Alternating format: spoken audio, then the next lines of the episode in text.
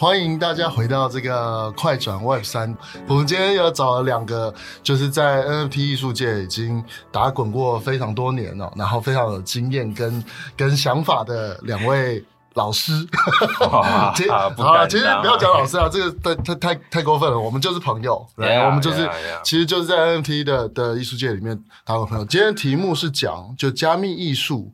真的是值得投资的嘛？然后从他们两位，其实等下也请两位自己自我介绍一下好，嗯、他们会从文化、从案例的角度，然后来看说，哦、呃，那个加密艺术是怎么样的一回事。那可是在这之前啊，不，你们先介绍一下自己好，两位是谁呢？你就你们稍微讲一下。好的，那我先说，呃，我是宝成张宝成，然后现在是 Valendao 这个 DAO 的成员。然后呃，最近在忙办展哦。然后我平常在呃写艺术评论。那我之前的本科都是读社会科学相关的，跟艺术无关。但是呃，已经踏进这个艺术已经也十年了，所以遇到这个前几年遇到 Web Three，遇到 NFT 就转向，但是也不是完全的转向，就还是跟 NFT 还是跟艺术有关，大概是这样。大家好，对，那世东，OK，呃，大家好，我是世东。然后我自己本身也是艺术背景，然后现在也是在一个团体啊、呃，叫打开当代艺术工作站，然后也经营一个艺术空间在大同区那边。然后对我是，我当初会进入整个 NFT 还有 Web3 这个环境，其实就是宝成老师带我进来的，推坑、啊，对对对，推坑推坑。当然，因为那时候其实很妙，我是要找他来参加我们的活动。他就说他没时间，他说那你要不要来参加我的讲座，我的分享会？然后我就因为这样认识了这些，一直到现在。嗯，懂。对，这个世宗也是个艺术家，艺术家都睡得比较晚进来的时间，oh、对，切的刚刚好。我真的跟他。那我我就两两两位介绍完，我们大概知道两位的背景嘛。那可不可以讲一下，在你们的眼里跟想法里？加密艺术是什么？因为加密艺术有很多种嘛，像猴子、呃、无聊猿也是加密艺术嘛。是是是。那什么，就就是大家每个人的定义都不一样。可是对你们来说，我们今天主题要讲的这个加密艺术到底是什么样的东西呢？好，呃，我知道大家一定是从各个媒体啊、新闻看到都是无聊猿嘛、变异猿这些以插画风格为主的，然后猴子的形象或其他的。动物啊，这样各种，但是呃，我们今天想要 focus 的加密艺术，其实是呃那些在艺术这一个 term 上面会比较集中在一些抽象一点的几何图形啊，然后色块啊、线条。那这些东西哦，这一回呢，以前以前是用画的嘛，但是这一次是完全是 coding 出来。那这些东西它可能有一些动态。可能有一些很细致的纹理，那重点是呢，这些 coding 出来的一些细节哦，它是在区块链上，然后透过智能合约，然后大家可能知道，就是诶藏家啊，还有在网站上逛这些作品的人是可以现场去买、现场去铸造的。也就是说，把一个比较呃，在传统世界比较属于 fine art 这些探索一些线条啊、色彩的东西，我们。大致上呢，把它放到区块链上面，然后透过一连串的演算法，让它去推导出来这种画面哦。所以，呃，在这个意义上，跟常见的这些无聊猿插画比较不太一样。嗯，大概是这样。这这也是件很有趣的事哦。那我我也顺着下去问一下说，说那喜欢这种相对主流的 NFT，嗯，跟喜欢这种就是所谓相对比较 fine art 冷门。直接讲冷门没关系。这他这两群人有什么不同？跟他们 active 的程度有什么不同？他们又各自从哪里来的嘞？就是喜欢加密艺术的这群人有什么特别的地方？在整个 NFT 的世界里面，哇，这好难回答。主要是因为我对 POP 真的，我们对 POP 都没有那么了解。嗯，不过大概也可以感受到受众吧，还有聚集起来的社群的氛围不太一样，因为毕竟。以 P2P 来说，它就是一个专案，它它是有中心、有一个领导的吧，至少会有一个启动。但是以加密艺术来说，它很分散，因为艺术家非常多，那也可能每天就非常弱吗？非常多，哦，艺术家非常多 不是我听错，挑拨啊，耳朵不太好。对，艺术家非常多，然后发行作品，他不会说我一次要发行很多版次，一次发完，有可能是每天发。但是一段时间又会有个小小的专案、小小的专案这样去去堆积起来，所以也导致说他的参与者、他的受众会用不同的状态去跟随这些创作者们，还有这些美呃发行的作品，所以我觉得那氛围很不一样，然后那个持续力跟时间感也也蛮不同的。对，对我，我觉得其实其中一个可以定义这几群不一样的人的其中一个是他的投资动机，在他的完全部动机里面到底占了多少，跟占了占、嗯、了他他他除了投资动机之外，他还有什么其他的动机呢？哦，马上切到正题嘞！哇，还是这个在你们简报里面？不会不会，也有也有，但是哇，这么快就来了这一题。呃，我我觉得确实是哦，呃，我们我们现在遇到的一些朋友，不管是。Zombie 社群还是那个 Clone X 社群，嗯、其实是呃，除了这个呃作品本身的美感还有设计之外哦，其实这个价格还有地板价的这个维护是非常强悍的。嗯，那在我刚才讲的比较 Fine Art 世界，其实同样也有这个情况。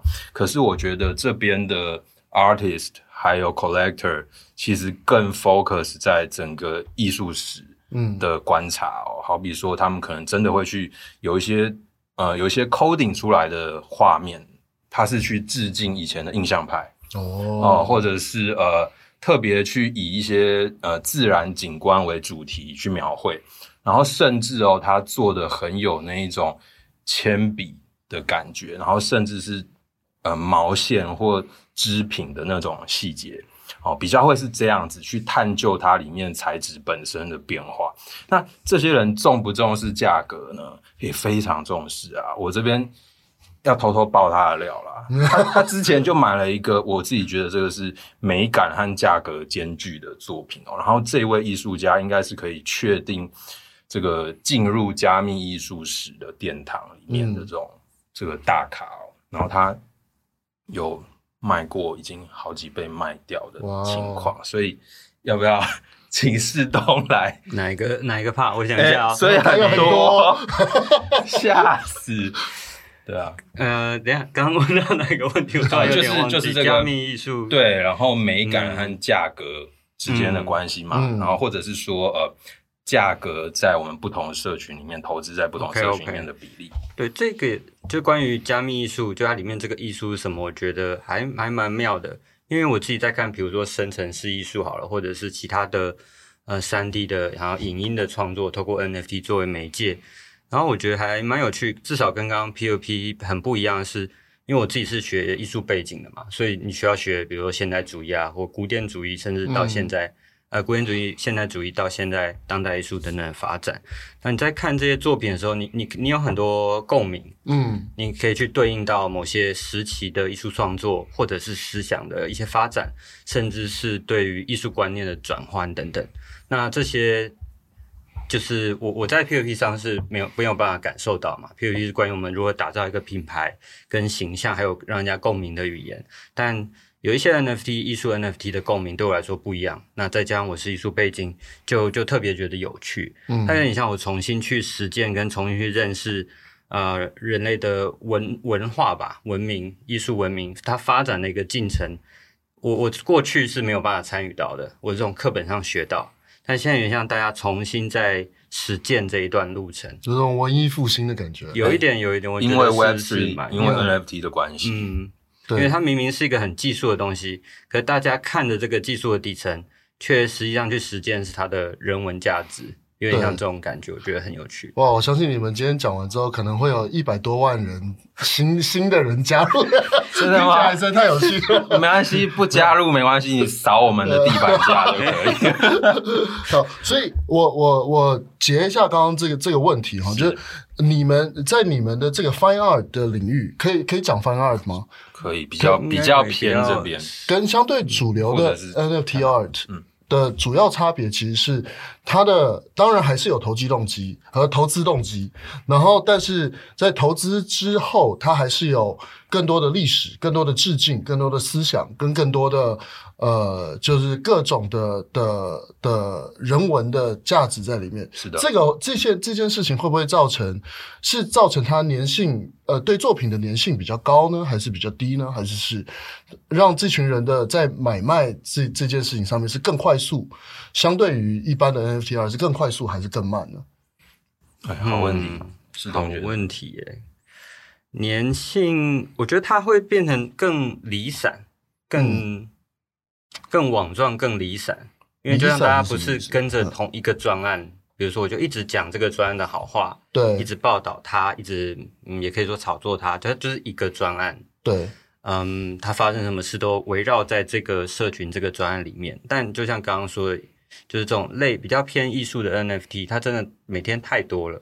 然后很多的艺术家，然后大家每个人关注的、喜欢的对象也都不同，嗯，所以他的论述就变成很很分散，嗯，那大家在书写的时候也会变成会自己去串联出自己想要去牵连出的角度来，比如说他怎么跟艺术上的某一个段落、艺术史上某个段落产生关系，怎么去讲故事，但另一个人喜欢他又完全不同，嗯，所以他等于是对每个人都用不同的方式去讲故事，他不是即使你要去 pump，你要去炒作好了。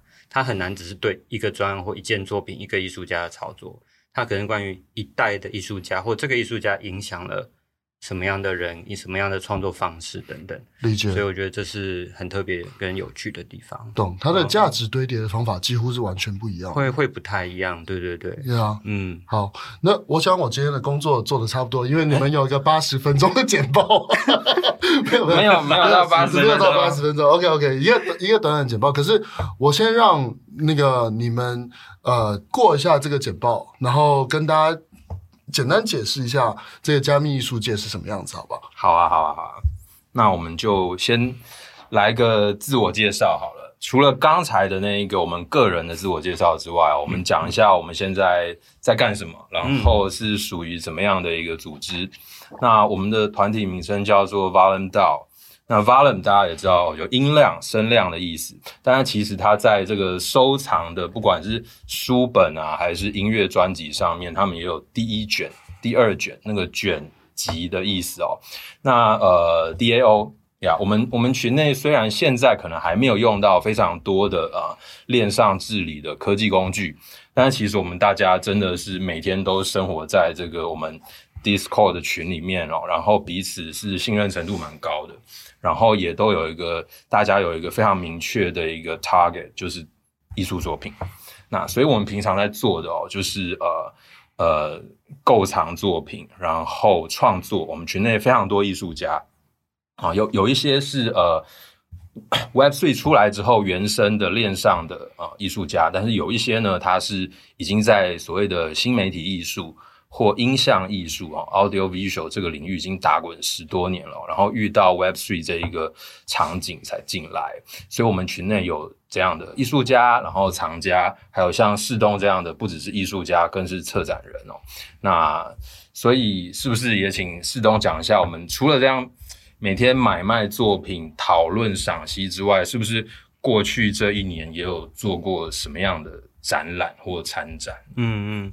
像刚刚宝成提到，我就是想也想回扣一下刚刚好啊 Noah 问那个问题。有的时候为什么我们会有想要组织一个岛，想要做活动，想要做策展，或比如说宝成想要书写，其实某种程度我们也是想要，你也可以说看成是一种炒作作品的感觉。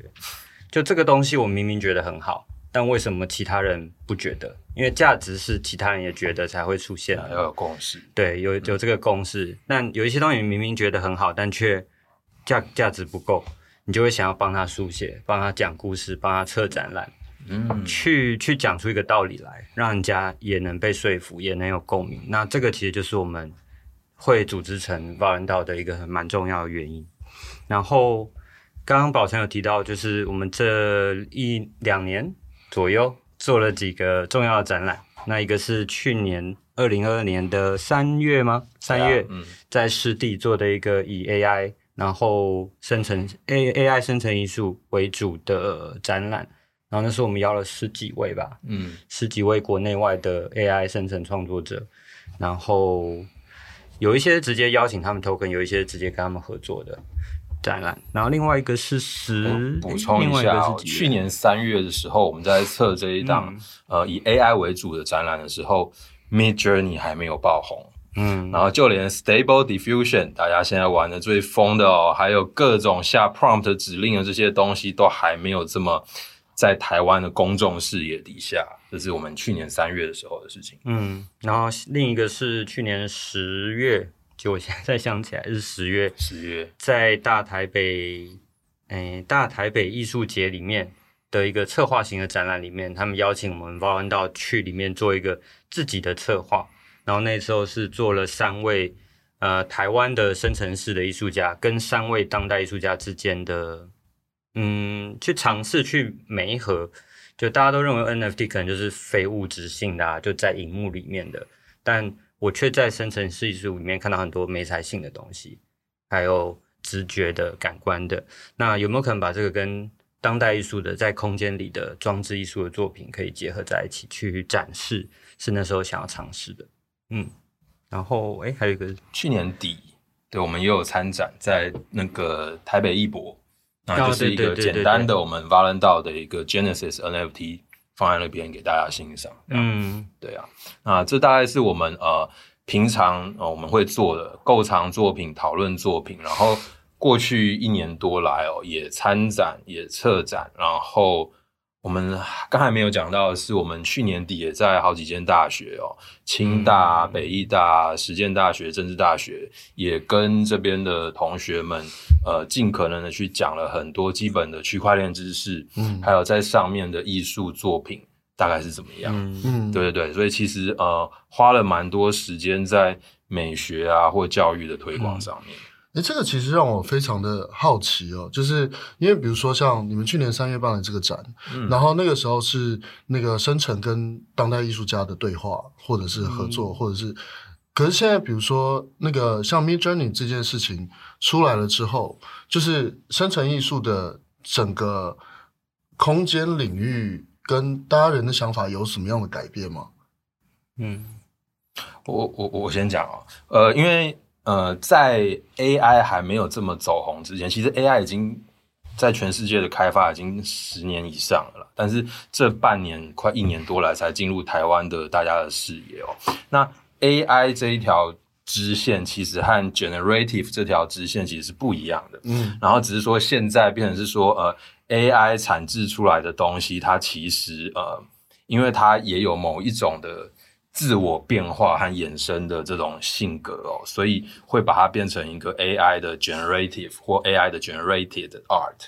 但是如果撇除 AI 不谈，你纯粹我刚才讲人工的 coding，把它放到呃区块链上，就让大家去一个很分散式的去铸造，它本身就是一个 generative art。嗯，尤其是大家也知道，在这个著名的这个 NFT 平台 Art Blocks 上面啊，大家诶，你买一件作品，但是你第一时间你不会知道结果是什么嘛？它可能是两百版，可能是六五百多版，然后你可能是以一个盲盒的方式去拿到这样的一个作品。那每一个东西都不一样。那这些东西呢，它其实是从一个艺术家提供的城市去扣合到每个人不同的钱包代码，嗯，所产生出来的。嗯。那这个过程哦，其实就可以视为一种 generative 的过程哦，就是同一套东西却产生不同成果。我们讲那个一样米养百样人嘛，嗯，同样一套东西跑出不同成果，它基本上就是有 generative 的性质了。但是这个部分它未必要跟 AI 有关，懂？对，只不过现在的 AI 它已经具有 generative 的性格在，所以我们现在才会讲说这个 AI G AI 还是什么 AIG AIGC，嗯，AI 产 AI 生成的内容嘛。对，我们现在才会讲这样，但是在呃，我的感觉啦，在去年可能上半年哦，generative art 生成艺术和 AI art 是两件事情。对，这这其实真的非常有趣哦，因为如果光讲 generative art 的话，它是规模化的随机跟独特。没错，没错，没错。所以这件事情其实非常的 吸引人。那我我我也往 AI 这边，就我多问一个问题啊，但是这个问题有点极端，就是如果说今天是有一个那个呃艺术，他说他是艺术家，然后他所有产出的 art 原则上就是 Midjourney 做出来的东西。的话，这样的一个艺术家，在你们的看法里面，你们会怎么去看他呢？因为现在所有人都可以做到这件事嘛。嗯，那或者是他如果是用这个方法的话，他要做什么，他才能独特呢？嗯，我如果真的去回想我们刚参与在 NFT 的旅程的时候，其实就有蛮多台湾艺术家是在做。Midjourney 或者是 AI 起起家的吧，就他可能本来不是艺术训练背景的，可他就觉得哎、欸，这个是好玩的，嗯，然后把他带进这个领域。他可能不一定会绘画创作，但它可以跟机器来对话来达到创作。所以我现在对现在在看 AI，就是进入大众视野，就我不会把它看成一个突然出现，以及会对现有的创作者产生挤压或影响的东西。反而我会回想到，哦，原来。去年已经有人很很多很多很多人因为 AI 的关系开始认识艺术，那借由这个认识艺术，其实我们是多了新的创作者。无论他用什么工具，无论这个创作方式有多方便、跟多快，对我来说，它并不会嗯损害到创作跟艺术的价值。相反，它是是替这个创作加加呃增加新的产值跟价值在里面的。它不只是关于那张图片到底做的有多方便，还有这个人他到底懂不懂画这件事情，嗯，而是有越来越多的图像跟文化可以被产生吧。我会这样子看，我会这样整体的看。我很快做一个补充哦，就是呃，艺术有很多种。那我觉得以前大家希望看到的艺术，我打个比方，会很像是演员本人亲身表演一个东西，连带着演员的身体演给你看。嗯嗯可是，在 AI 的世界是一个超偶的过程，你是看着那个偶在动，嗯，可是偶后面有没有人在操控？还是有，可是你不会去看那个人哦。所以，呃，一个是那种比较属于演员身体要在场的，好比说，呃，我希望看到这个艺术家他直接做了某个东西，嗯，可现在 AI 不是嘛？他用这个 prompt 各种指令去，我们现在讲所谓咏唱嘛，那那个咏唱或指令其实就很像我们超耳式中间那个线哦。对你，你怎么样抄的灵活？你怎么样抄的好像那些偶不是被抄出来的？嗯，这是一个重点嘛？对，所以 AI 它有趣的地方，可能就是让你看不到它其实是人做出来的哦。嗯，对。那确实哦，我觉得到了一定程度，我们会很难区分哦，一张摄影或一张三 D 或动画，它是人画出来、拍出来，还是 Midjourney 出来的？对，对，这个我现在真的。我也我也没有答案，嗯，但是我我只能再再讲一个，嗯呃，到现在为止，呃，我们现在去听黑胶唱片的音质和最 Hi-Fi 的那些发烧友的音质，大家一直想说，哎，这两边的音质怎么样？其实我我个人觉得，还有甚至很多共识都是这样认为，还是不一样，嗯，哦，甚至有一些 CD 的音质非常高音质，他想要去模拟黑胶那种从物理声纹跑出来的声音，但没有到彻底的像，嗯，对，我我我提一个，我我、嗯、第一个我在想呢，嗯、我们今天会不会聊个三个钟头？对，对对，好，我那个我这才第一页啊，但是哎呦，我再问一个问题，然后就让你们继续下去，真是不好意思，忍不住想要聊，忍不住很很很想，我也很想问，因为我前一阵子听到一个例子。因为我自己写短篇的故事嘛，然后，所以我听到一个例子是，就在国外的一个一个 publisher，他是他是科幻小说的短篇小说的 publisher，那他平以前的 model 是什么呢？他就是去收所有全部的这个大家投稿的短篇故事，然后写他选写的好的，然后把它放到自己的刊物里面，然后把就是给这些人奖金马配嘛，或什么 whatever，对，你就是被选到了，对.他们前一阵子把这个东西关掉了。的原因是因为他收到了，他本来可能只要那审几百个稿就好了，一个一两个月审几百个稿，他现在那个要审个什么两三万个，因为全部都是 ChatGPT 写出来，right？然后这个这个的问题其实不是分都分不出来哪些是 ChatGPT 写，哪些是，而是因为被淹没了。嗯，所以这个如果说这个出版商有问题，那对于想要去做。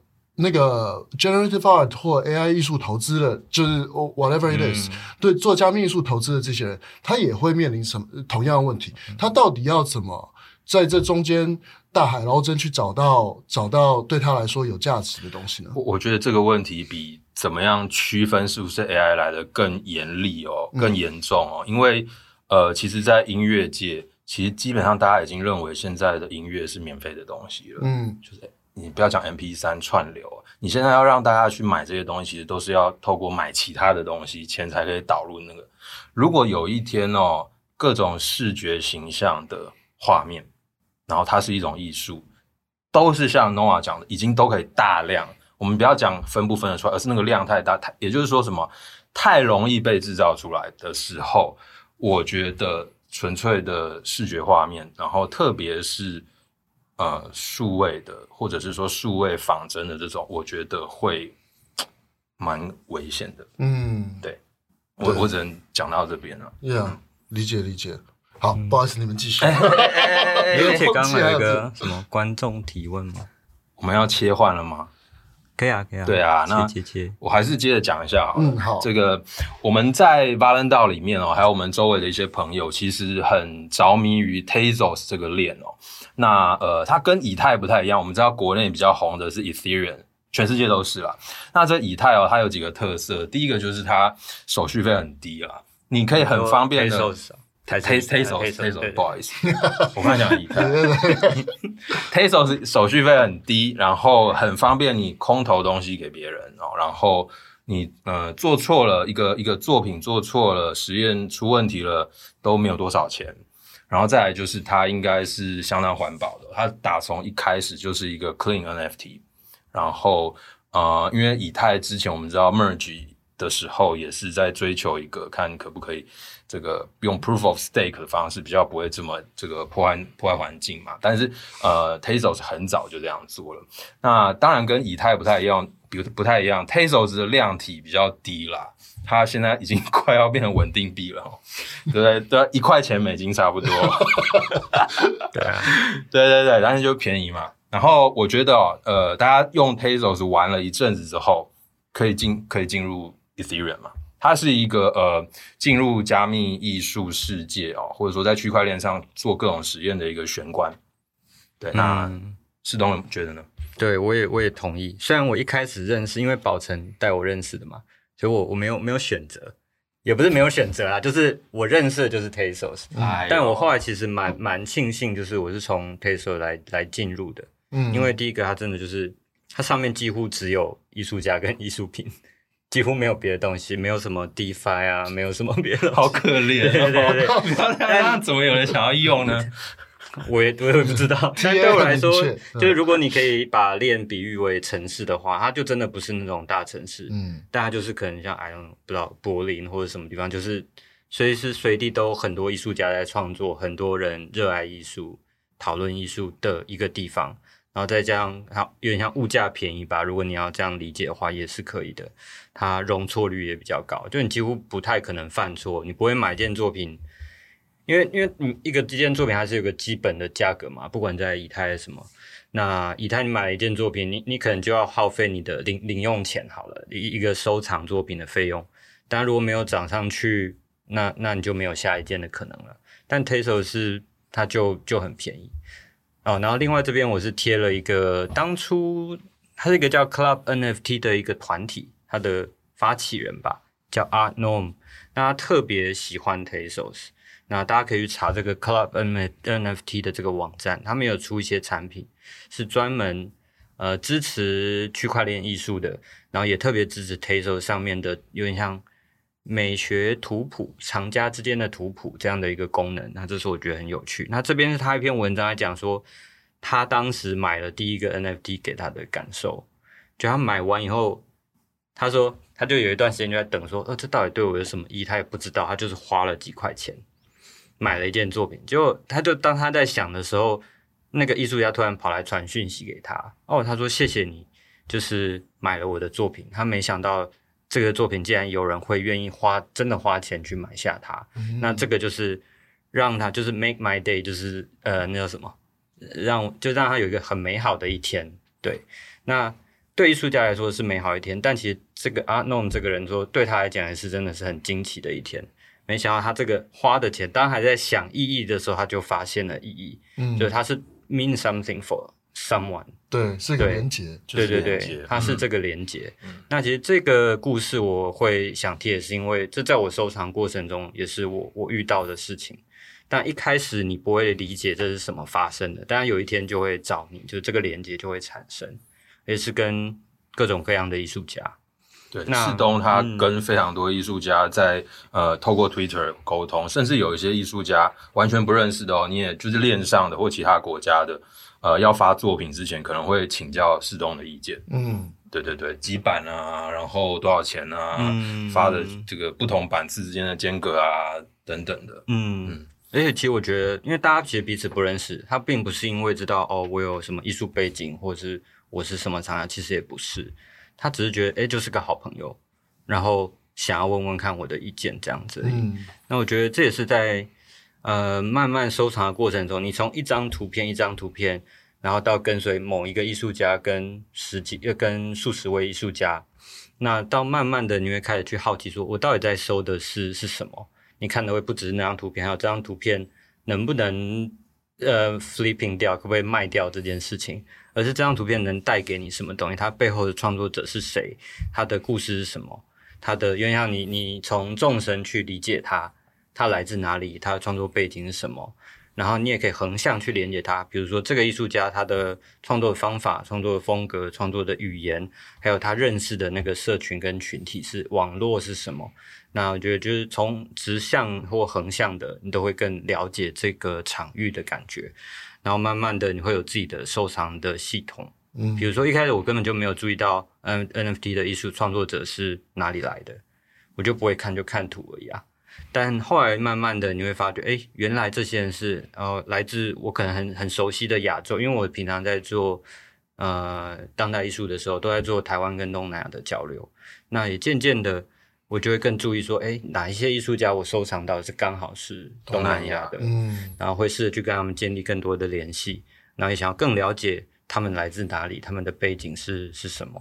那这个是，就是你会慢慢发展出一个自己从喜好，然后变成是有一个自己的收藏的呃收藏的框架。有一个收藏的想法在里面。对，我们发展到自己内部的 DC 的频道里面，其实有一些资料库嘛，就是有一些特别是东南亚的艺术家，然后中南美的艺术家，然后甚至还有非洲的，嗯，对，北非吧还是哪边，其实就会更关注我们现在所谓讲的全球南方。那因为这个为什么是这样，也是跟刚才 Tazos 这个币价相对低来说，所以它是开放了非常多的机会给那些没有办法一次就动辄买个一一两亿或者以太的这个呃这个世界的人来参加。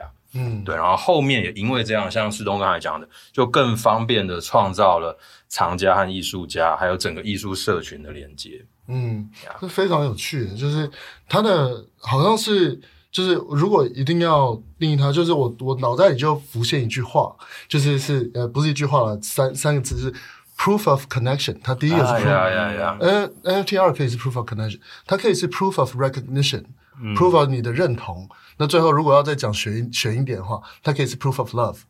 哇，对，是是是 in a way，、嗯、对作品的爱，还有人和人之间关系的爱。对，嗯，哇。嗯哇，还说什么？很精辟，厉害，厉害，太强了！请继续，请继续。哎，那先，哎，你有要特别？没关系，下一页。好，然后就是好，那那就换我讲这个东西哦，因为我们今天主题还是要跟投资有关系嘛，对不对？然后呢，呃，这个作品它一开始哦，呃，我们发现它的时候呢，它的名称叫做 CAAI，然后作者。的名字哦，显然是一连串的简写，叫做 CSRSNT。那那时候我们看到这个图案哦，其实蛮莫名其妙的。它远看哦，就像各位朋友现在如果在呃呃网络上现在看到的一样，远看是有一个十字交叉的一个形象哦。可是这个图在 NFT 本身，它是可以非常的 zoom in，一直 zoom in，zoom in 下去看到很细的细节，然后里面的每一个方块，它们都不重复。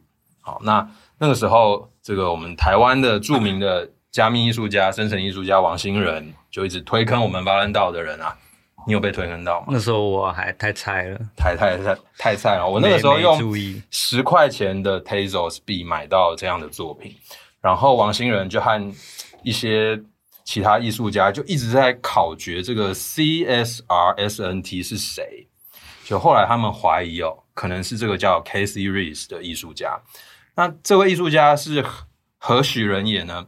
如果呃做呃数位艺术的呃工作者哦，应该都知道 Processing 这一个软体。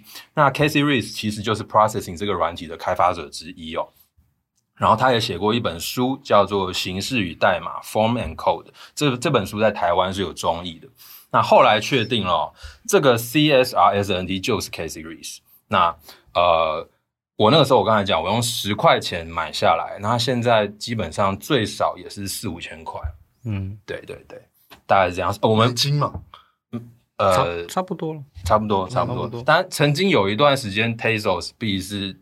一颗 Tesos 是大概四块以上到九块美金，嗯、现在不好意思，已经回到回到一块。稳定币。啊，稳定币很好啊，对，对啊，心如止水了嘛。好了，嗯、那这个就是呃，至少我们是回到一个艺术史的脉络哦，尤其是数位艺术史，去了解艺术作品，然后同时也回应到刚才我们有一位朋友问到说，艺术作品啊，加密艺术作品会不会跟币价有关？显然是相当有关嘛，对对对，我相信，哎，Noah 自己也有买一些以太的上的作品。呃，对，一些不值得拿出来讲。不是不是，我讲的是你这个币价的入手的时机好的话就，就而且很神奇耶，是就是比如说以太在在上升的时候，它的艺术作品的那个价格其实也是会上升的，就 ETH 也会上升，它就是整个整个整个那个的起起来嘛。对，但是这个就是一个有趣的、有趣的，嗯，就是说、嗯、exponentially 的，对对对，就是艺术作品本身它内部的价格的增长，然后同时再搭配币价的增长嘛，嗯，这个应该是所有艺术投资者最想、最向往的，嗯，赚钱之道这样，嗯，对啊，那呃。我们也许就是回到说，因为我们刚才讲的都是链上的 NFT，链上的作品哦。那这对很多人来说，可能艺术已经很抽象了，结果又是在网络上，又是数位的，可能非常的 虚幻这样子。那其实哦，那个大家也知道，平常当代艺术啊，就是有很多展会、博览会，还有大家实体可触碰到的艺廊嘛。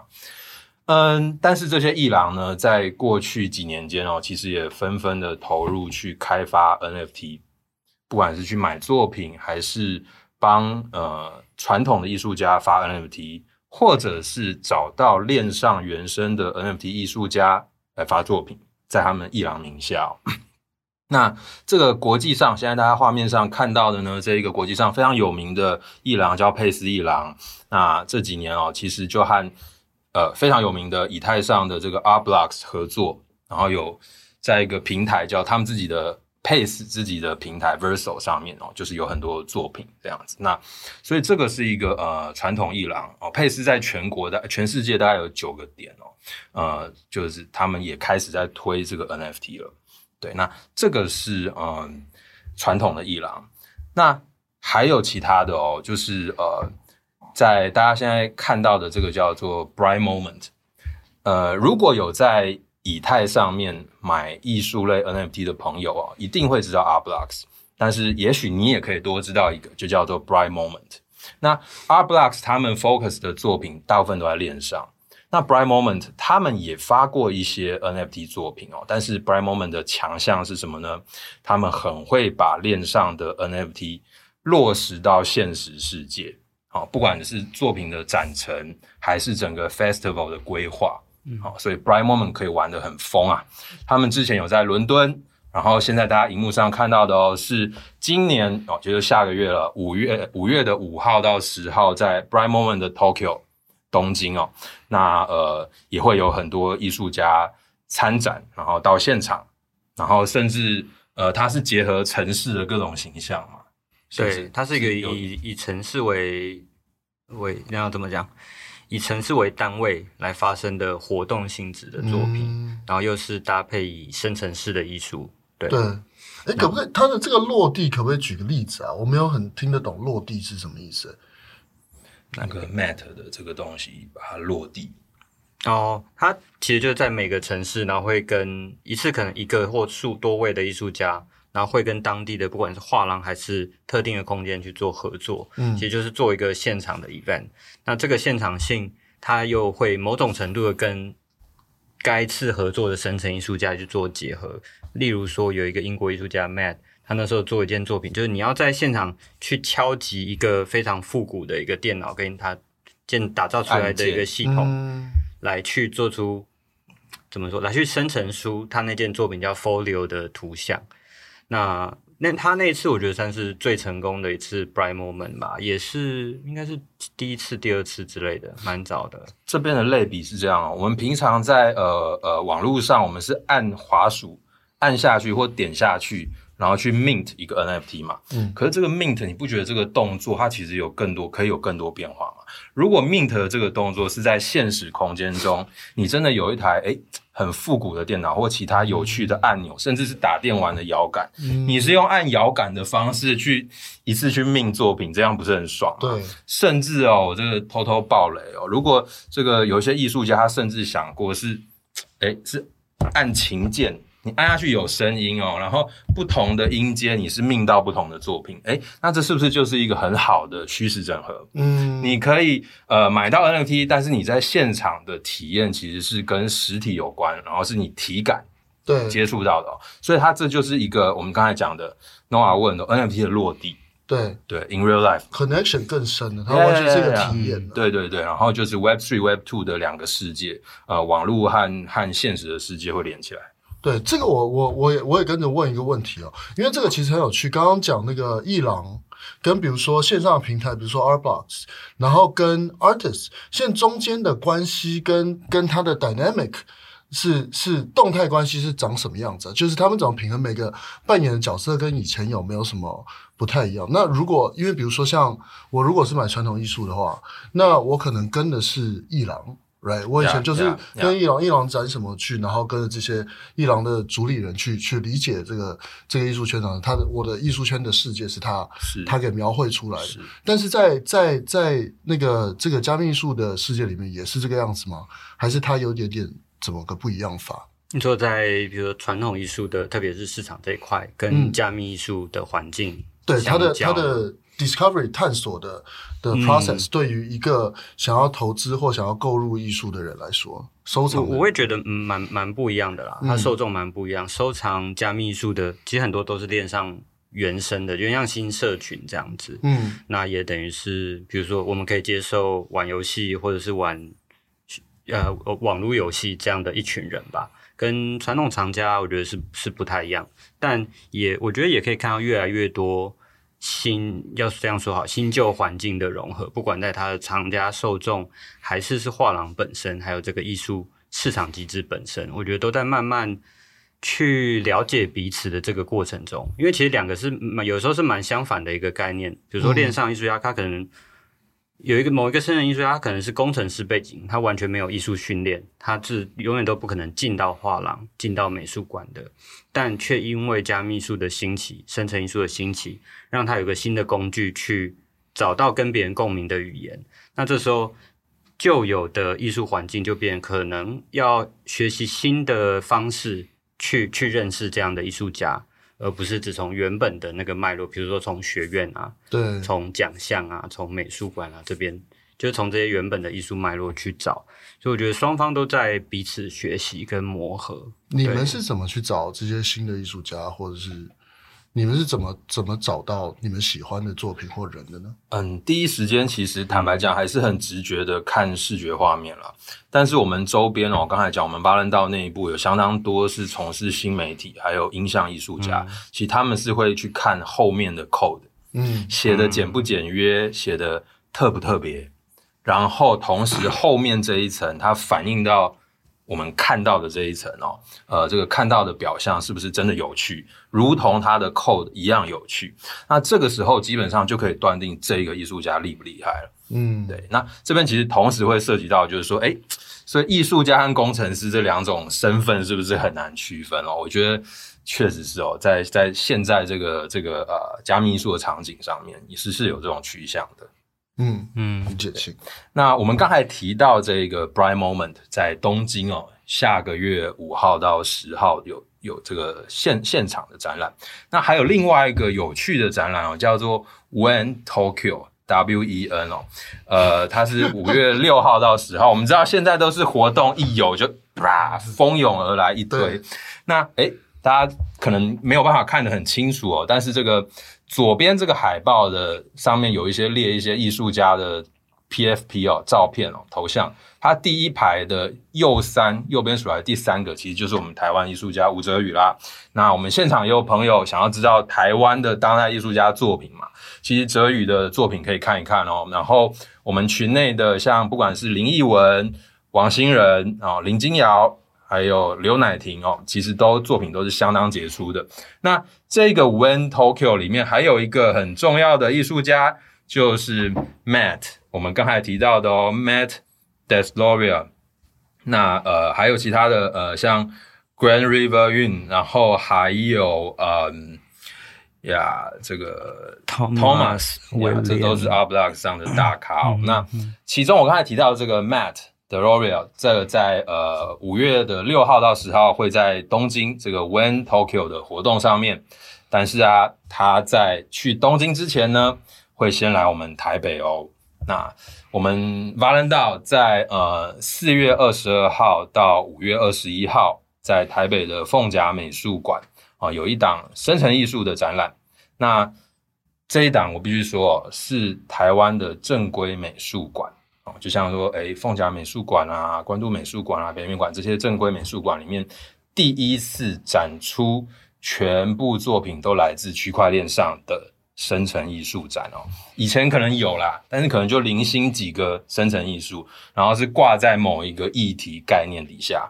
可是这一次，我们是所有的展品将近三十件，十八位艺术家的作品哦。呃，全部都是来自于区块链上。那这是国内正规美术馆的第一次。那在呃四月三十号，Matt 这位加拿大的艺术家哦，呃，在去日本参加展览之前呢，那会先来看，诶，我们帮他布展的这个作品，嗯，他的 Folio 会在我们现场凤甲美术馆现场有展出。那世东哦，在还有中云，还有我们群内的一些策展人，在这方面花了非常多时间。嗯哼，不管是去跟艺术家沟通，还是此时此刻 right now 在呃凤甲美术馆布展哦，现在都正在进行。那各位朋友，这个我们就当然就是欢迎大家四月二十二号到五月二十一号期间来凤甲美术馆，它在这个呃奇岩站天母那边哦，奇岩站捷运站出来步行五分钟就到了，很快。然后。这除了呃，是可以可以见证大家平常在网络上区块链上看到的作品，也可以了解像刚才 Noah 有讲到的，哎 NFT 要怎么落地？那哎除了我刚才说这个按键这种按键键盘之外，让它一个更有趣的铸造方式之外，还有没有其他的展陈方式？嗯，可不可以变用成投影啊，还是用成装置啊，还是用成什么？哦，就是这是考验一个我们怎么样去让虚和实互通、互整合的一个方式。那世东此刻其实就正在布展，他可能下午又要冲去了。要不要帮我们说一点这个展览最后一些嗯宣传一下？宣传一下，宣传一下。对，嗯，对，这次我觉得很，当然最重要的是有这刚刚这个 Matt 这位艺术家，我们啊、呃，真的大家也是。崇拜他很久吧，就是非常欣赏他的作品，非常很久了。那这刚好有机会找到他的作品，而且是那就刚刚提到，就是 Bright Moment 他做的那件作品叫 Folio，是有点像把它整组，我们把它在台湾重现。那我自己也非常好奇，他实际去体验跟参与，当然是没办法铸造啊，但他还是有个参与式的过程。那这个在现场的参与，会是我们这个展览蛮重要的一个重点，还有不同形式的参与。那比如说有其他艺术家是可以现场参与跟铸造，那有一些是可以去认识到生成艺术，如果它变成是一个参数可以调整的话，你可以怎么与之互动？那另外我们也有邀请来自汶莱的艺术家 Yazi 等等，还有阿乱，就除了亚洲呃除了欧洲艺术家，也有亚来自亚洲艺术家，然后也有更多是来自台湾艺术家，然后再包含就是所有算是我们所有台湾艺术家也都自己在里面。孕育这个展览的人，那所以真的是到时候导览啊或活动也都很欢迎大家会大家来现场参与。懂，这实在是件很很有趣的事哦，就是就是他去现在这个所谓 Generative Art 去去体验跟去互动跟去呃理解的方法都完全不一样，所以真的是哎，凤、嗯、甲美术馆在高高雄啊？凤翔美术。台北，台北，台北，台北，捷运淡水线的奇岩站直播展示了我的没有文化，不要这样子。我也觉得是冈山还是凤甲还是哪边？